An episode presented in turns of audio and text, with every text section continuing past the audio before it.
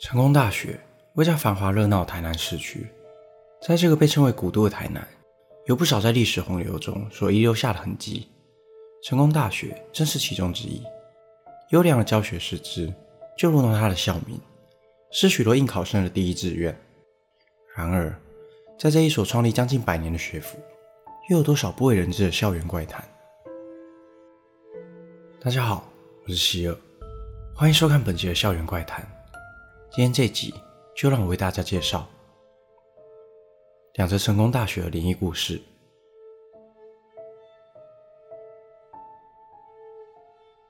成功大学拥有不少学生，因此校园里也有许多提供学生住宿的宿舍。据传，其中一栋女子宿舍曾在二十年前发生一起震惊校园的事件。一名女大生趁室友不在的时候，用绳子结束了自己的生命。直到周末结束后，室友回到寝室，才发现已经没有生命迹象。他后来校方便封锁这间寝室。几年过去，成功大学又迎接了一个新的学年。一位名为妞妞的大一新生拖着行李走到了宿舍门口，心里满是期待新的大学生活。妞妞开门后，一个留着长卷发的女生走出来，让妞妞吓得把手上的物品散落了满地。两人蹲在地上捡东西，一边聊着天。你好，我也是住在这间寝室的，但我已经大三了，叫我学姐就好。接着，又一个女生来到了这间寝室，她和妞妞同样是今年入学的大一新生。两人点头示意后，打过了招呼，并开始各自整理自己的行李。到了晚餐时间，另一名室友和同学相约出去吃饭，唯独剩下妞妞和学姐两人在寝室。学姐告诉妞妞，要不要来去逛逛校园，顺便带你认识新环境。毕竟刚入学，对校园也不是很熟悉。妞妞有一口答应了。两人买了贩卖机的饮料，在校园里走着。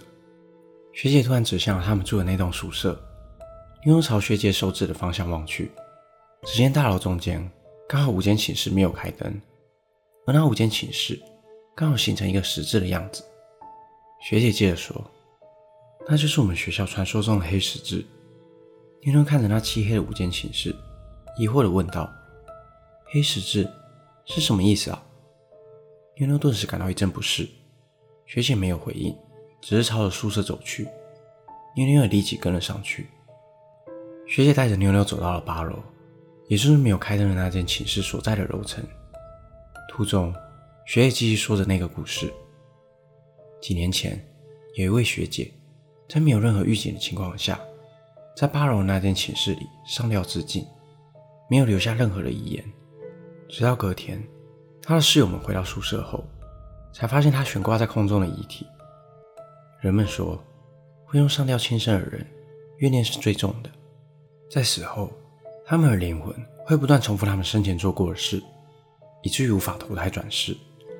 听到这里，妞妞已经心生退意。但学姐还是不断的往前走，走到那间寝室门口。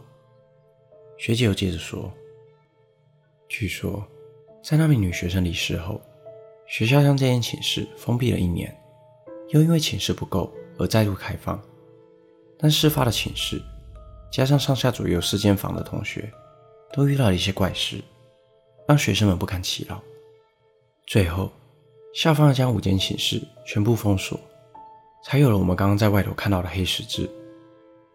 妞妞在后头用颤抖的声音问了学姐：“那他们都遇到了什么事？”这时，空无一人的房间突然传来了敲击衣柜的声音。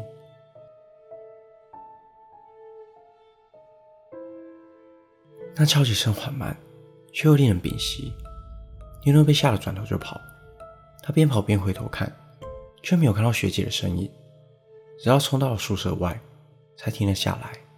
他气喘吁吁的往黑十字的方向看去，竟然隐约的看到那间寝室的窗里有一个晃来晃去的人影。就这样，他一直待在人来人往的校园里，直到遇到另一个室友吃完饭回来，妞妞才跟着他一起回到宿舍。走回宿舍的路上，妞妞问他：“你有看到学姐吗？”“什么学姐啊？”就是我们另一个室友啊，室友，我不就是你唯一的室友吗？妞妞脑袋瞬间一片空白，回想起今天一整天所发生的事情，室友和学姐完全没有对话，也没有任何交集，就好像只有自己才看到学姐这个人。晚上就寝时，妞妞根本睡不着觉，她的耳边似乎又传来了那缓慢却又令人屏息的敲击声。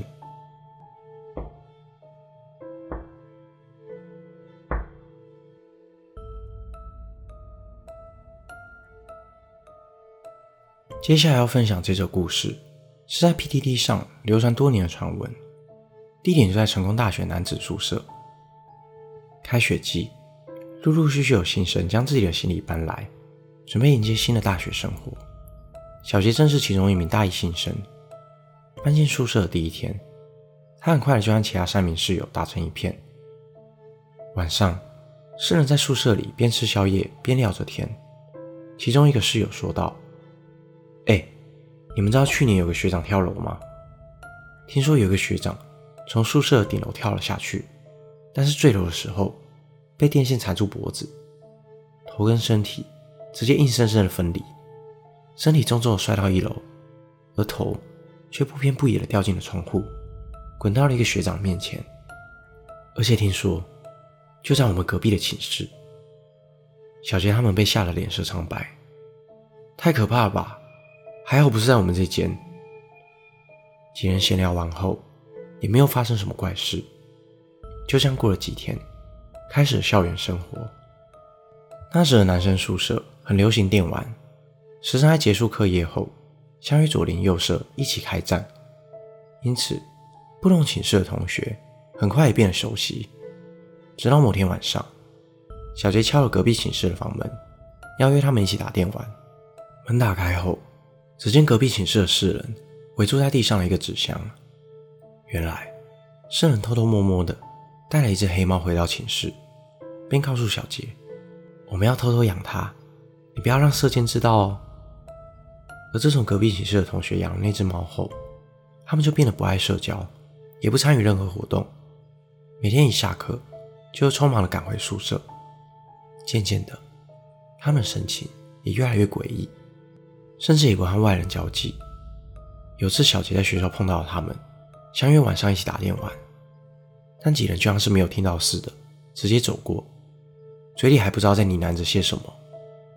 直到某天，小杰等人在宿舍煮火锅，他们去敲了隔壁的门，打算叫他们一起来吃，却看到四人围坐着那只猫，眼神里充满了对猫的着迷，但却有一种说不出来的诡异感。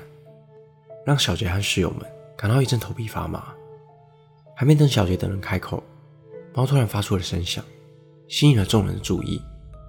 只见猫对着空气一阵猛抓，就像是在玩一颗球。